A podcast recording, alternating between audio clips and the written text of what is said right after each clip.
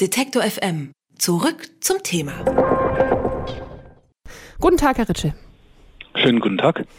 Herr Ritsche, Sie sagen, Deutschland ist der größte Schuldensünder des 20. Jahrhunderts. Warum? Hm, das hat zu tun mit den finanziellen Spätfolgen der beiden Weltkriege. Hm, besonders stark ist das zu sehen am Ende des Zweiten Weltkrieges. Da haben, wenn man alle Schulden zusammenrechnet, die, hat die Schuldenlast ungefähr das Fünffache der Wirtschaftsleistung im letzten Vorkriegsjahr von 1938 ausgemacht. Und weil Deutschland kein kleines Land ist, kommen da ziemlich hohe Beträge zusammen. Nach dem Zweiten Weltkrieg wurde ja 1952-53 bei der Londoner Schuldenkonferenz über die deutschen Nachkriegsschulden beraten. Es folgte ein Schuldenschnitt, von dem Deutschland ja sehr profitiert hat. Würde die Bundesrepublik dann heute so gut dastehen, wenn es den nicht gegeben hätte? Das Entscheidende an dem Londoner Schuldenabkommen sind die äh, Schulden, die da gar nicht aufgenommen worden sind, nämlich die ähm, auswärtigen Kriegsschulden des Deutschen Reiches aus dem Zweiten Weltkrieg. Wenn man alles zusammenrechnet, um Ihnen eine Vorstellung zu geben, äh, dann sind äh, mit Londoner Schuldenabkommen und der Währungsreform von 1948 äh, sind die deutschen Schulden aus der Zeit des Zweiten Weltkriegs und davor, um vielleicht ähm, einfach um eine grobe Schätzung zu geben, 95 Prozent gekürzt worden. Also eine Bedienungsquote irgendwo in der Gegend von 5 Prozent. Stellen Sie sich einfach vor, das wäre nicht so gewesen. Dann äh, hätte, jetzt reden wir von Westdeutschland, dann hätte äh, der westdeutsche Bundeshaushalt in jedem Jahr ganz beträchtliche Summen aufbringen müssen für die Bedienung dieser Schulden. Ganz beträchtliche Devisen hätten ausgeworfen werden müssen, um die Auslandsschulden zu bedienen. Man kann sich sehr schwer vorstellen, wie Westdeutschland zur gleichen Zeit sozialen Fortschritt und die Bedienung dieser Schulden hätte haben können. Und das Ganze bei ausgeglichenen Haushalten und ohne nennenswerte Inflation. Und das war das Bild der 1950er. Also wie man da eine nennenswerte Bedienung von Altschulden einbauen soll, äh, ist äh, schlichtweg nicht vorstellbar. Insofern war das ganz entscheidend. Ist denn Ihrer Meinung nach die Situation in Griechenland heute mit der von Deutschland damals vergleichbar? Ähm, natürlich sind alle Vergleiche schief und darum müssen sie auch ganz schnell wieder aufhören. Äh, aber es insofern durchaus vergleichbar, als Griechenland jedenfalls was den nominalen Schuldenstand angeht, also die Schuldensumme, äh, äh eindeutig weit überschuldet ist. Wir reden also von Beträgen, die also irgendwo in der Gegend von vielleicht 170, 180 Prozent der Wirtschaftsleistung sind. Das kann niemand tragen und weil das auch die Griechen nicht tragen können, hat es ja bereits äh, Fristerstreckungen in der Zurückzahlung und dergleichen mehr gegeben. Wenn man das alles zusammenrechnen, das steht natürlich nicht jeden Tag in der deutschen Presse, äh, dann summiert sich das bereits auf einen Schuldenerlass, also im, im, im Kapitalwert, in dem, was das heute wert ist, summiert sich das bereits auf einen Schuldenerlass von 50 Prozent.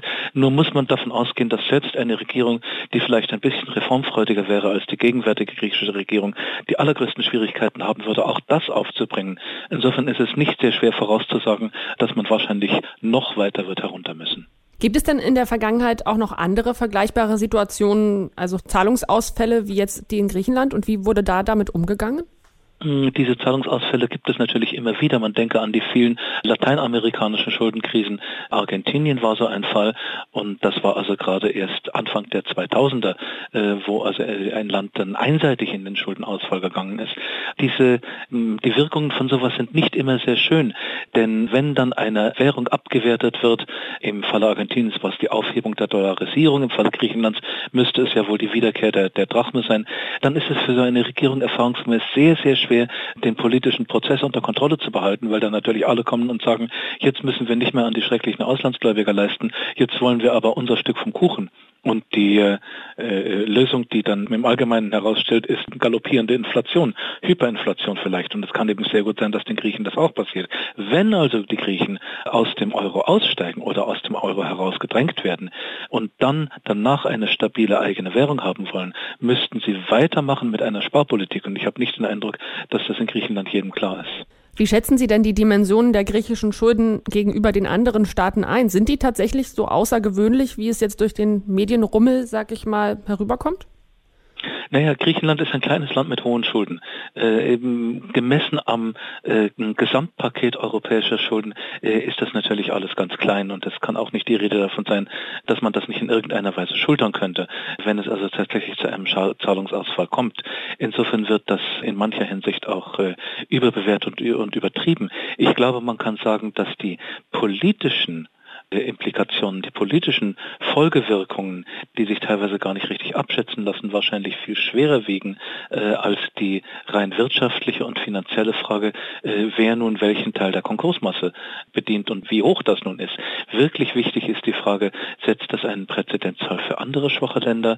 Äh, ist der Euro sozusagen eine Art Goldstandard, nur der Club der Allerstärksten? Wenn das der Fall wäre, würde wahrscheinlich ein südeuropäisches Land nach dem anderen herausfallen und das ganze Projekt würde irgendwann leise weinend in sich zusammenfallen. Oder ist der Euro ein gesamteuropäisches Projekt, bei dem man in Kauf nimmt, dass es auf die eine oder andere Weise über Jahrzehnte hinaus ganz beträchtliche Transferzahlungen geben wird? Das ist eine Sache, die uns in Deutschland immer furchtbar aufregt, aber ich will vorsichtig darauf hinweisen, dass wir ja äh, nach 1990 in der Wiedervereinigung ebenfalls ähnliche Dinge hatten. Der wirtschaftliche Abstand zwischen beiden Teilen Deutschlands war ja viel größer.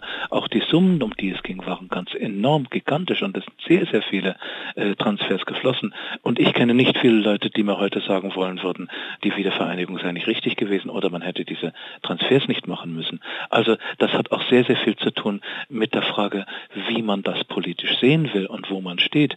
Hm? Und es ist ein altes europäisches Problem. Wollen wir unsere Zusammenarbeit in Europa auf die Nationalstaatsebene beschränken oder suchen wir irgendwelche darüber hinausgehenden Zusammenschlüsse? Das äh, Thema wird uns vermutlich noch lange Zeit begleiten. Herr Ritsche, nochmal vor diesem historischen Hintergrund. Muss Deutschland sich dann mehr zurückhalten mit seinen Mahnungen und dem Zeigefinger? Ähm, Deutschland kann sich insofern nicht zurückhalten, als Deutschland natürlich äh, äh das äh, ähm, größte Gläubigerland ist. Insofern äh, werden ganz im Gegenteil äh, die anderen immer wieder auf, auf Wegweisungen aus Deutschland hören wollen. Was wir vielleicht tun könnten, wäre, dass wir unsere Rhetorik etwas zügeln. Denn man hat immer wieder den Eindruck, dass in mancher Hinsicht mit zweierlei Zunge gesprochen wird. Vor den Kameras wird denjenigen beigepflichtet, die ihre Meinung zu diesem Thema aus der, aus der Regenbogenpresse beziehen und der Auffassung sind, dass diese Griechen ganz alle ganz furchtbare Kerle sind. Äh, hinter verschlossenen Türen ist man dann wesentlich flexibler. Hm? Und das andere ist natürlich, dass wir immer wieder sozusagen neu austarieren müssen, das Gleichgewicht zwischen unserem eigenen finanziellen Interesse und der Wahrnehmung und auch Verantwortlichkeit der Führungsrolle, die wir in Westeuropa nun einfach mal haben. Äh, wir sind keine Schweiz, wir sind kein Luxemburg, wir können uns nicht zurückziehen auf irgendeine kleine Südseeinsel. Äh, Deutschland ist, wenn man nachrechnet, ein Land mit, ich glaube, neun Landgrenzen. Muss man mal auf dem Atlas anschauen, wie viele andere Länder auf dieser Erde es gibt, die mit so vielen Ländern Grenzen haben. Das heißt, wir müssen eine Politik machen, die immer auch das Wohlergehen unserer Nachbarn in irgendeiner Weise im, äh, äh im Auge behält. Und davon leben wir. Das ist unsere wirtschaftliche Grundlage. Ich würde gerne noch mal auf die ähm, Presse eingehen, die Sie gerade erwähnt haben. Wie beurteilen Sie denn die Berichterstattung zur Griechenland-Krise ähm, und gerät die Nachkriegsgeschichte zu sehr in Vergessenheit Ihrer Meinung nach? Hm, über die Nachkriegsgeschichte wird da wenig gesprochen, über die deutsche Nachkriegsgeschichte wird ausführlich gesprochen. Im Ausland, ich werde da immer wieder darauf angesprochen, natürlich, dort sind diese Dinge keineswegs in Vergessenheit geraten. Um es ganz kurz zu machen, äh, dass die Stabilität der, der Westmark, also der deutschen Mark West, die, das Wirtschaftswunder in Westdeutschland, die ausgeglichenen Haushalte, Staatshaushalte, die wir in den 50er und 60er Jahren weitgehend hatten, alles das ist nicht vorstellbar ohne die ungeheuer radikale Politik eines Schuldenschnittes, von denen Deutschland profitiert hat. Natürlich war das ein Tauschgeschäft. Deutschland hat auch was gegeben dafür, nämlich eine sehr stark an marktwirtschaftlicher Vernunft orientierte Politik. Kein Manchester-Kapitalismus, sondern eine soziale Marktwirtschaft. Aber dafür äh, äh, wurden eben auch äh, sinnvolle Entscheidungen getroffen. Jetzt kann man sagen, an dieser Stelle fehlt es in Griechenland. Aber möglicherweise wäre es in einer früheren Phase der Krise gut gewesen, den Griechen nicht immer nur die Peitsche hinzuhalten, sondern auch ein Zuckerbrot zu sagen, wenn ihr diese Reformen macht, dann haben wir noch ganz andere Möglichkeiten, euch in der Schuldenfrage entgegenzukommen. Wenn wir jetzt immer nur Stabilität und Rückzahlung rufen, dann binden wir uns selbst die Hände. Es ist nachher für die deutsche Regierung gar nicht mehr möglich, herauszugehen vor die Presse und zu sagen, wir haben uns jetzt mit den Griechen geeinigt und die werden jetzt lauter vernünftige Sachen machen und nun treten wir doch in eine größere Schuldenreduktion ein. Wenn man der Öffentlichkeit immer sagt, dass das alles überhaupt nicht in Frage kommt, dann begibt man sich ja auch der Möglichkeiten zu einem politischen Kompromiss. Das macht Sorge. Und das macht allen Beobachtern außerhalb Deutschlands große Sorge. Über den Schuldensünder Deutschland und die Griechenland-Krise und die Sorge, die das bereitet, habe ich mit Albrecht Ritschel gesprochen. Er ist Professor an der London School of Economics. Herzlichen Dank für das Gespräch, Herr Ritschel. Herzlichen Dank Ihnen. Alle Beiträge, Reportagen und Interviews können Sie jederzeit nachhören im Netz auf detektor.fm.